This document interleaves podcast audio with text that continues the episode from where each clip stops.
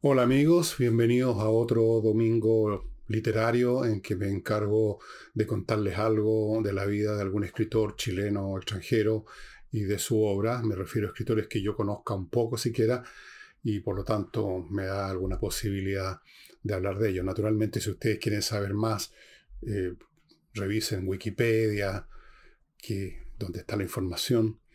Y mi, mi objetivo es interesarlo en un escritor, o al menos en, la, en una obra de algún escritor, con tal de que entonces sean leído, sean revivido. Un escritor está vivo solamente mientras lo leen. Y el escritor que escogí en esta oportunidad es uno que estoy absolutamente seguro que de todos ustedes, los ocho o nueve y con suerte 10.000 personas que ven este programa de los domingos, muy pocos deben conocerlo, saber que existió o haber leído algo de él, y me refiero a Daniel de la Vega. ¿Les suena? Apuesto que no. ¿Les suena quizás López de Vega? No sé, pero Daniel de la Vega, ¿quién es este señor? Deben decir ustedes. Bueno, vamos como siempre a, su, a los elementos básicos de su vida muy básico. Vuelvo a repetir, si ustedes interesan en los detalles de una persona, vayan a Wikipedia. Este señor nació en 1892 en Quilpué. Entiendo que hay un colegio que tiene, está bautizado Colegio Daniel de la Vega en Quilpué, me parece que es lo mínimo. Y murió hace harto tiempo, en 1971, tiene más de, más de medio siglo muerto Daniel de la Vega.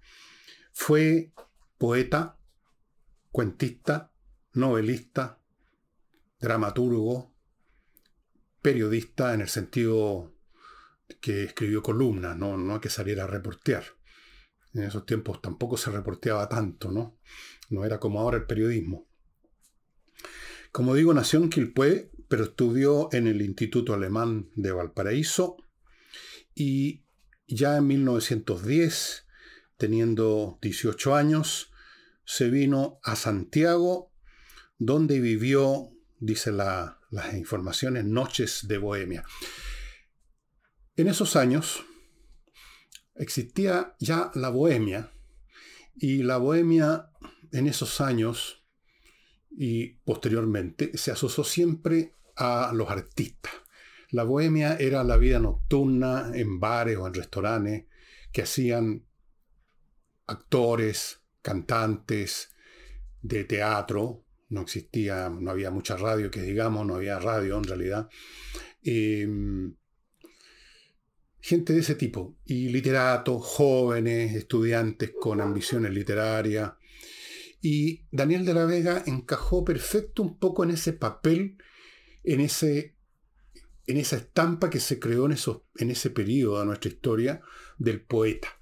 El poeta era un personaje en la imagen que todavía existía cuando yo era niño, yo no sé cuál es la que tienen ahora los poetas, era un personaje un poco así como vampiresco, un hombre de la noche, pálido, flaco, muerto de hambre, romántico, haciendo una vida eh, paupérrima en un altillo, en una residencial, en una pensión, nadie lo conoce, salvo sus amigos de no de parranda, sino que de bar, de estar alrededor de una mesa hablando de literatura con alguna botella de vino o tres tiritones. Esa es la imagen que se formó en esos años, y supongo que en los años siguientes, en los años 20, 30, 40, qué sé yo, hasta cuándo duró, ahora tenemos otras imágenes de lo que es un poeta, otras imágenes de muchas cosas. En ese entonces el poeta era eso, un joven pálido, romántico, bohemio, sin trabajo conocido, viviendo al 3 y al 4 y escribiendo unos poemas eh, de amor. Y es exactamente lo que hizo Daniel de la Vega, encarnó perfectamente ese papel y posiblemente él y otros contribuyeron a crearlo. Eh, se inició como periodista, o sea, como columnista, en la revista pluma y lápiz desaparecida hace millones de años, y en diarios como El Mercurio y Las Últimas Noticias, en esos años de joven bohemio y poeta en Santiago, conoció a otros literatos que andaban en las mismas, como Fernando Santibán, otro nombre que nadie se acuerda de él, muy buen escritor.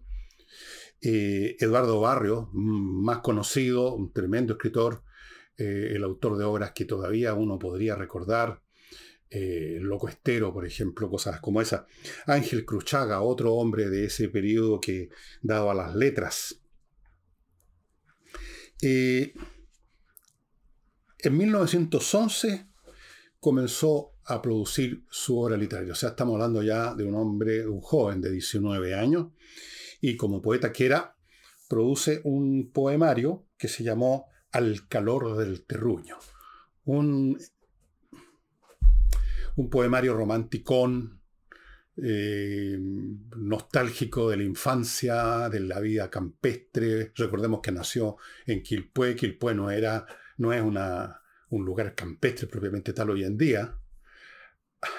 Ahí vive un primo, un primo mío, pero en esa época pues, podemos imaginar que era bastante rural. Y entonces, al calor del terruño, que fíjense ustedes que en un momento dado este autor, en una encuesta que hizo el año 18, ya estamos hablando de un tipo un poco, ya con unos cuantos años más, estamos hablando de un tipo que tiene 8 más 18 son 26 años, en una encuesta de la revista Zigzag, eh, fue, se reveló como el poeta más leído del año. Los poetas románticos siempre tienen, en esos tiempos, más ingenuos. Ahora un poeta romántico probablemente más bien sea objeto de risa. Ahora los poetas imagino que tienen que tener un romanticismo bastante más cerca al empelotamiento y al sexo que otra cosa. No sé, no sé lo que hacen los poetas hoy en día y no me interesa mucho. De hecho, a mí Daniel de la Vega nunca, me ha interesado como poeta, nunca he leído ni un verso de él. No sé cómo era como poeta, y en todo caso yo no entiendo poesía, no, no me entra, así es que no podría hacer ningún juicio. Pero sigamos con él. Está en Santiago entonces, dedicado a la bohemia, dedicado a conocer otros escritores como él, saca sus poemas. entre 1920, ya es una persona que se acerca a la treintena, trabajó en la Biblioteca Nacional, no sé lo que hacía. y luego aquí hay un salto bastante grande en la biografía que tengo. En 1953 lo nombraron agregado cultural en España. Bueno, si consiguió una pega en la Biblioteca Nacional, si consiguió fuera agregado cultural, significa que este poeta bohemio todo algunos contactos buenos tenía. No es tan raro en esos años que los artistas, por malditos que fueran, el típico poeta maldito que podríamos decir era el caso de Daniel de la Vega, y tenían a veces oportunidades de contactarse así de un salto, pegar un salto cuántico entre su condición miserable y algún patrón, algún sponsor de la alta sociedad que de vez en cuando le gustaba mezclarse en esta vida bohemia y codiarse con los poetas, con los literatos, pagar la cuenta y volver a sus mansiones. Entonces, habían de pronto estas cosas y por eso que eh, uno empieza a revisar vida de autores chilenos de ese periodo y se encuentra con que no solo Daniel de la Vega, sino que otros recibieron en distintos momentos encargos, eh, cargos como estos, eh, en, el campo de la diplomacia, por ejemplo, bueno, Pablo Neruda, eh, Jorge Edwards, claro que él hizo carrera diplomática, pero bueno, Daniel de la Vega, de repente se les daba un pituto para que, para que pudieran comer, digamos, y siguieran produciendo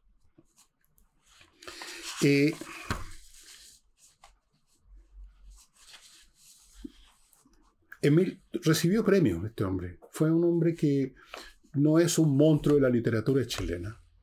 No es un gran nombre de la poesía. Hay otros que están mucho por encima de él, supongo yo. Obviamente Pablo Neruda, Nicanor Parra, eh, Zurita, y qué sé yo. Eh, Daniel de la Vega, yo creo que sus poemas románticos del terruño están completamente olvidados y desde luego usted no los encuentra en ninguna parte. Tiene que ir a la Biblioteca Nacional, a los archivos, para encontrar ese tipo de cosas. Pero el hombre recibió premios eh, de, alguna, de alguna importancia. El año 41, el premio Atenea. Estamos hablando entonces de un hombre que ya se acerca a los 50, casi en los 50. El año 53, cuando lo mandaron a España, recibió el Premio Nacional de Literatura. En 1962, el Premio Nacional de Periodismo. Y ahí se acabaron los premios. y como les digo, escribió dramaturgia, escribió poesía, escribió cuentos, escribió novelas, pero lo que lo hace más recordable, a mi juicio, y creo que de cualquier persona que lo lea, son las columnas periodísticas que escribió a lo largo de años y que fueron en distintos momentos agrupadas en antologías que son muy, pero muy interesantes, están muy bien escritas, son muy sabrosas, son muy diversas en su contenido. Y de esas les voy a mostrar algunas, pero antes, antes de continuar, les quiero recordar que este programa dominical dedicado a un literato es posible por el auspicio de dos empresas que han tenido la amabilidad de poner su confianza y poner su dinero también, porque estas cosas cuestan, con nosotros. Una es la editorial Edisur, era, era que no podía esperarse otra cosa. Ellos nos apoyan, es una editorial que está produciendo permanentemente títulos de autores importantes, internacionales, y uno de ellos, por ejemplo, es, es Salgari, y este especial volumen y los demás de la saga de Sandokan,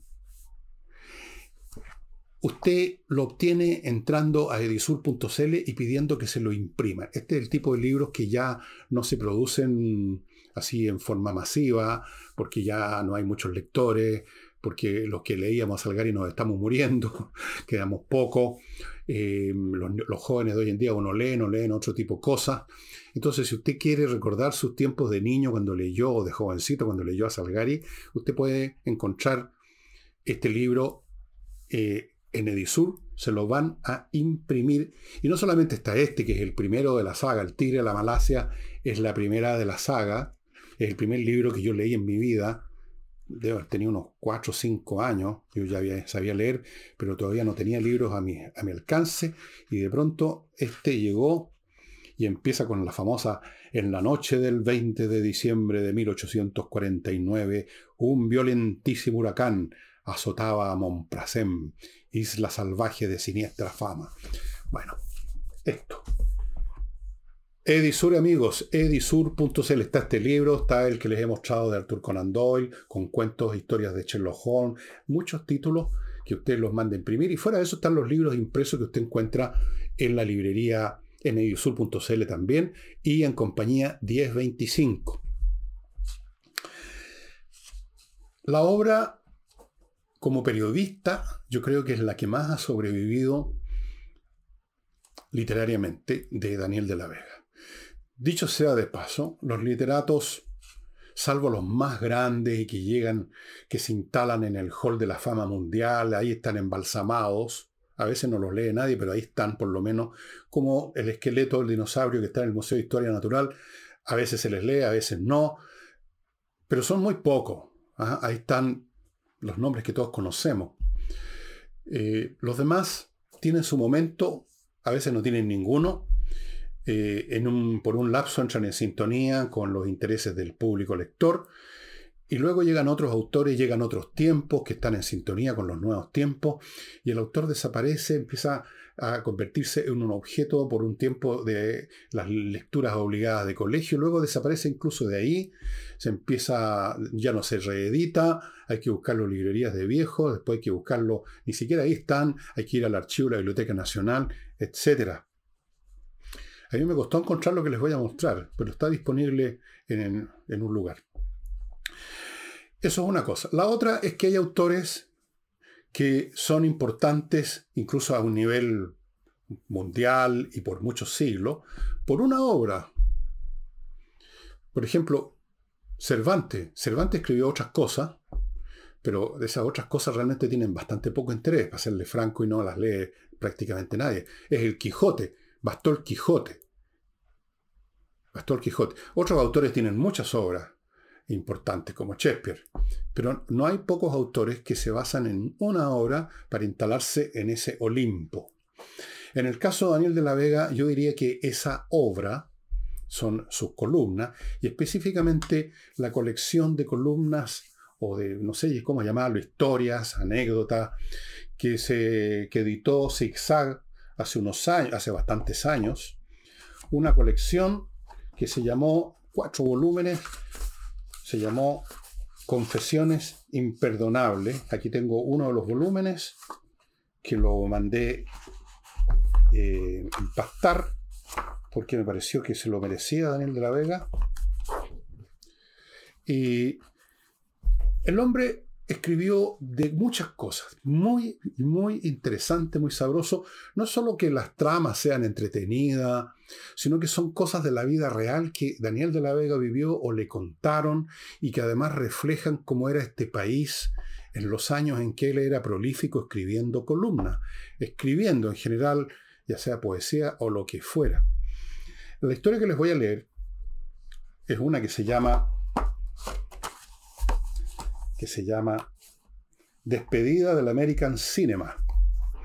Y cuenta la historia de un señor que en un momento dado se entusiasma o lo entusiasman con la idea de que es muy fácil montar una compañía de revistas que es tirar al arco y abrazarse, se embarca en la cuestión, mete la plata que no tiene y llega el día del estreno y eso es lo que cuenta, que lo que pasó, que fue real y lo cuenta muy bien y se los voy a leer para que se den una idea de lo que pueden encontrar en las confesiones imperdonables. Después de contar de toda la historia de cómo se interesó el, eh, este caballero, llega el día del debut y lo dice así Daniel de la Vega. El día del debut se abrió la boletería a las 10 de la mañana y empezaron a venderse las entradas. La función sería en la noche.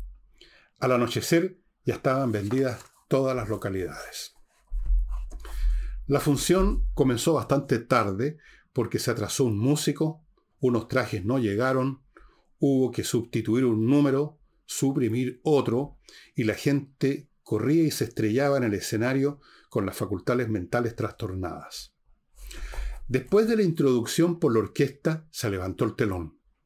El primer número fue una fantasía oriental, con palmeras y a media luz, algo lánguido que el público no entendió bien. Después vino un sketch, malo, que produjo una desilusión grave. No se oía más que la voz del apuntador. Lo espeluznante comenzó en el tercer número, cuando aparecieron las bailarinas y desde la pasarela tuvieron que bajar a dar una vuelta por la platea. El primer, el primer momento fue de estupor. Estupor de las bailarinas y estupor del público. Las muchachas aparecían aterradas. Las habían sacado de cualquier parte y las pobres no habían visto jamás al público cara a cara y solo tenían muchas ganas de llorar, de llorar. No oían la música y se habían olvidado de todo. Era una fila desigual, grotesca, vacilante, de mujeres demasiado grandes y demasiado chicas, gordas y flacas. Ni siquiera el susto era uniforme porque unas tenían el espanto que desorbita los ojos, otras bajaban la vista humildemente y no ocultaban su deseo de meterse debajo de las butacas. Continúo. Algunos espectadores se reían, como me río yo, a carcajadas. Otros hacían gestos de mal humor porque se acordaban del dinero que habían pagado por la entrada. El ruido de los comentarios y protestas y algunos gritos subían por encima de la música de la orquesta. Las bailarines se atropellaban. Comenzó el desorden y un espectador pinchó a una de las muchachas con un alfiler. De la galería caía un griterío creciente. En la platea había muchas personas de pie. Las muchachas, ya completamente perdidas, solo pensaron en escapar de ese escándalo que iba tomando un aspecto temible. Empujándose unas a otras, desorganizadas, volvieron al escenario. En la primera fila de platea habían algunas sillas de madera que estaban algo desarmadas y un muchacho les arrancó una tabla y la arrojó al escenario. Varios le imitaron y muchos maderos cayeron a la escena. Entonces bajó el telón y fue como el reconocimiento del fracaso y una ruptura de relaciones con la sala.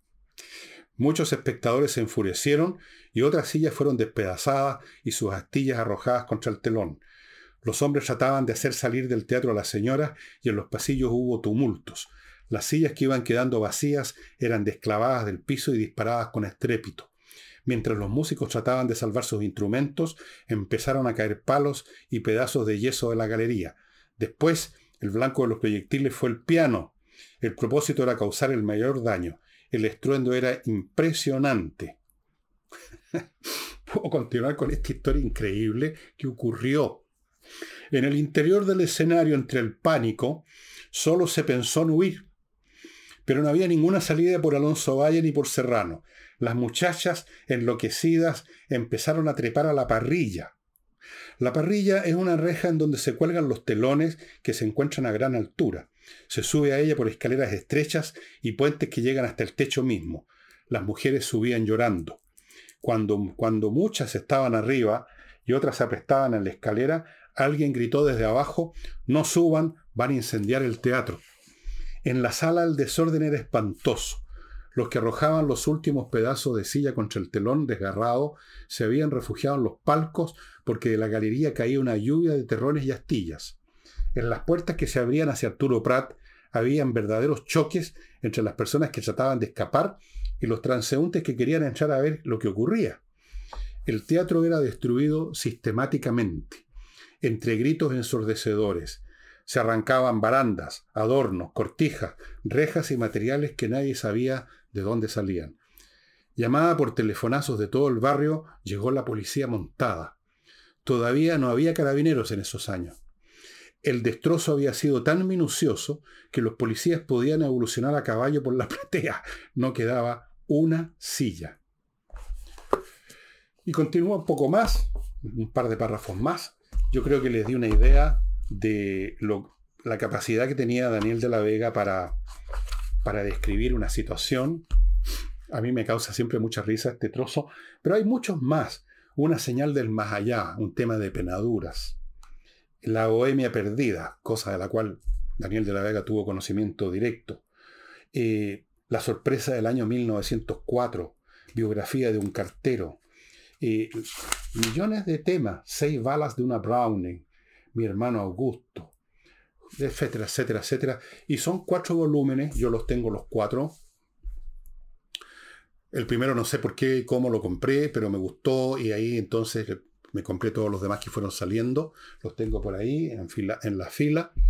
Y yo creo que por confesiones imperdonables vale la pena, mucho la pena leer a Daniel de la Vega. Las confesiones imperdonables. No puedo pronunciarme de su poesía porque no la conozco, ni de sus novelas, ni su dramaturgio, pero me tinca a mí que si uno las abre el baúl, olerían a encierro, a vejez, a cosa polillada y a nada vivo.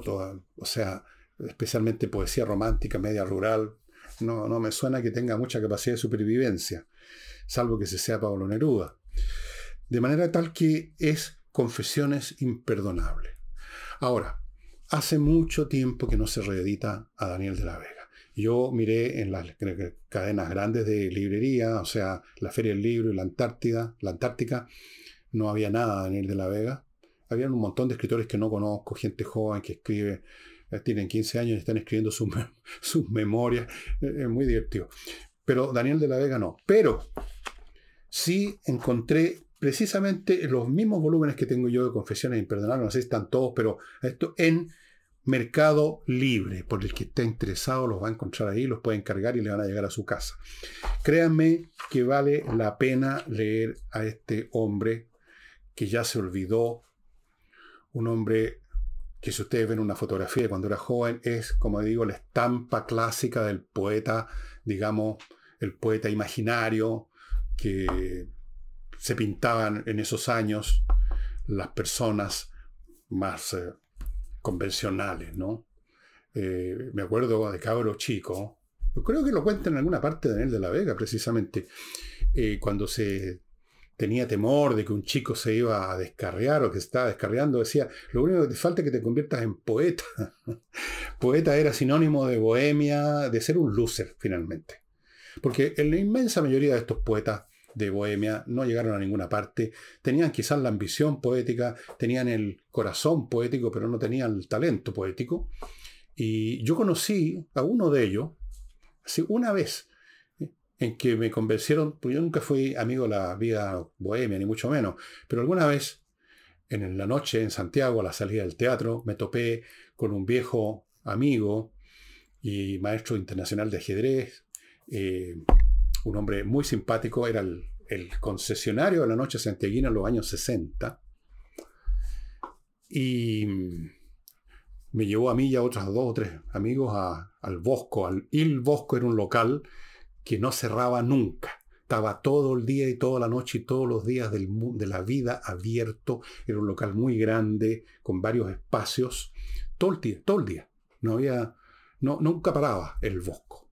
Y fuimos al Bosco y pedimos un vino, supongo, estábamos ahí, y llegó el poeta de la casa, uno de estos poetas malditos, uno de estos poetas bohemios, pálido, con ese, un aire como de tuberculoso. Parece que había que ser poeta era morirse de tuberculosis en esos años, o antes, y vino a decir cualquier cosa para que le cambiaran una caña. Y me acuerdo que mostró así su camisa mugrienta y dijo que debajo de la camisa por ahí tenía una pulga mascota. Eso es todo lo que me acuerdo de ese poeta, que probablemente nunca publicó nada. Tengo otro poeta maldito por ahí, que no lo he sacado, que es un libro que tenía mi padre, que se lo compró a ese poeta, poeta de estos que vende sus propias obras en los cafés, en los bares, y se la compró por lástima. Y yo lo heredé, mi padre murió hace muchos años, lo heredé. Y ahí está en su fotografía el retrato del poeta maldito, del poeta que no lee nadie o muy poco, el poeta que todo el mundo olvida, el poeta que nunca se supo que existió, que es un poco triste. Eh, y Daniel de la Vega no llegó a, tan, a tal extremo, gracias, diría yo, a estas confesiones imperdonables. Yo les leería muchas más para darles una idea de que escribía bien, de que era entretenido, de que sus historias son de las más diversas. Aquí hay una sobre la fiesta en la arena que tiene que ver sobre la plaza de toros. Y, bueno, ¿qué pasó ahí? Son historias que él vivió, conoció, le contaron. Una famosa historia, una penadura, por ejemplo. Está en creo que en este mismo volumen. Así que yo los insto a que hagan resucitar a Daniel de la Vega leyendo Confesiones Imperdonables. Lo que yo creo imperdonable es que no lo hayan reeditado. O sea, no sé. Bueno, hay razones comerciales, las empresas no pueden estar reeditando a alguien simplemente por, por amor al arte, o por pena, o por compasión, o por un gesto magnánimo hacia alguien que murió hace tantos años. Tienen que pensar en los costos. Yo lo entiendo porque nosotros también editamos libros, ¿no es cierto? Mis libros, y no los editamos si no tenemos seguridad que por lo menos vamos a sacar los costos. El hecho es que no ha sido reeditado. Pero, insisto, pueden conseguir volúmenes que están ahí, que seguramente han llegado a segunda mano, no sé, en Mercado Libre, las confesiones imperdonables de Daniel de la Vega. Y quiero recordarles ahora el otro gran auspiciador que hace posible este programa y que es Oxinova, que ahora, ahora está poniendo a disposición de los administradores de edificios un producto especial para el tratamiento de los malos olores que se producen, y la explicación es muy larga y muy complicada, en los edificios por la manera como ellos tratan las aguas servidas, que no van de dar de inmediato, como uno creería, las alcantarillas, sino que se van acumulando en unos estanques y cuando se acumula una cierta cantidad recién la botan. Entonces en algún momento, eh, con la formación de gases, que empiezan a subir por las cañerías, empiezan a emerger en los departamentos y uno no sabe por qué. Entonces, eso, la cura está en el edificio, en esas cámaras. Oxinova tiene ahora un producto especial para ese tipo de situaciones, estimados amigos que administran edificios o arrendatarios en edificio para que se pongan en contacto con el administrador y ellos se pongan en contacto con Oxinova. Y Oxinova, además de Edisur, son quienes auspician este programa que tiene muchas menos visitas, pero lo seguiremos manteniendo mientras se pueda. Mientras, mientras me queden autores que yo haya leído, mientras me queden visitas y mientras me queden auspiciadores. Y eso sería todo. No olviden Confesiones Imperdonables de Daniel de la Vega, Mercado Libre. Y eso sería todo por hoy. Mañana, o sea, hoy día para ustedes en realidad, vayan a votar. Vayan a votar. Yo voy a ir a votar en algún momento de todas maneras. Eh, y el lunes, por supuesto, que voy a sacar un programa.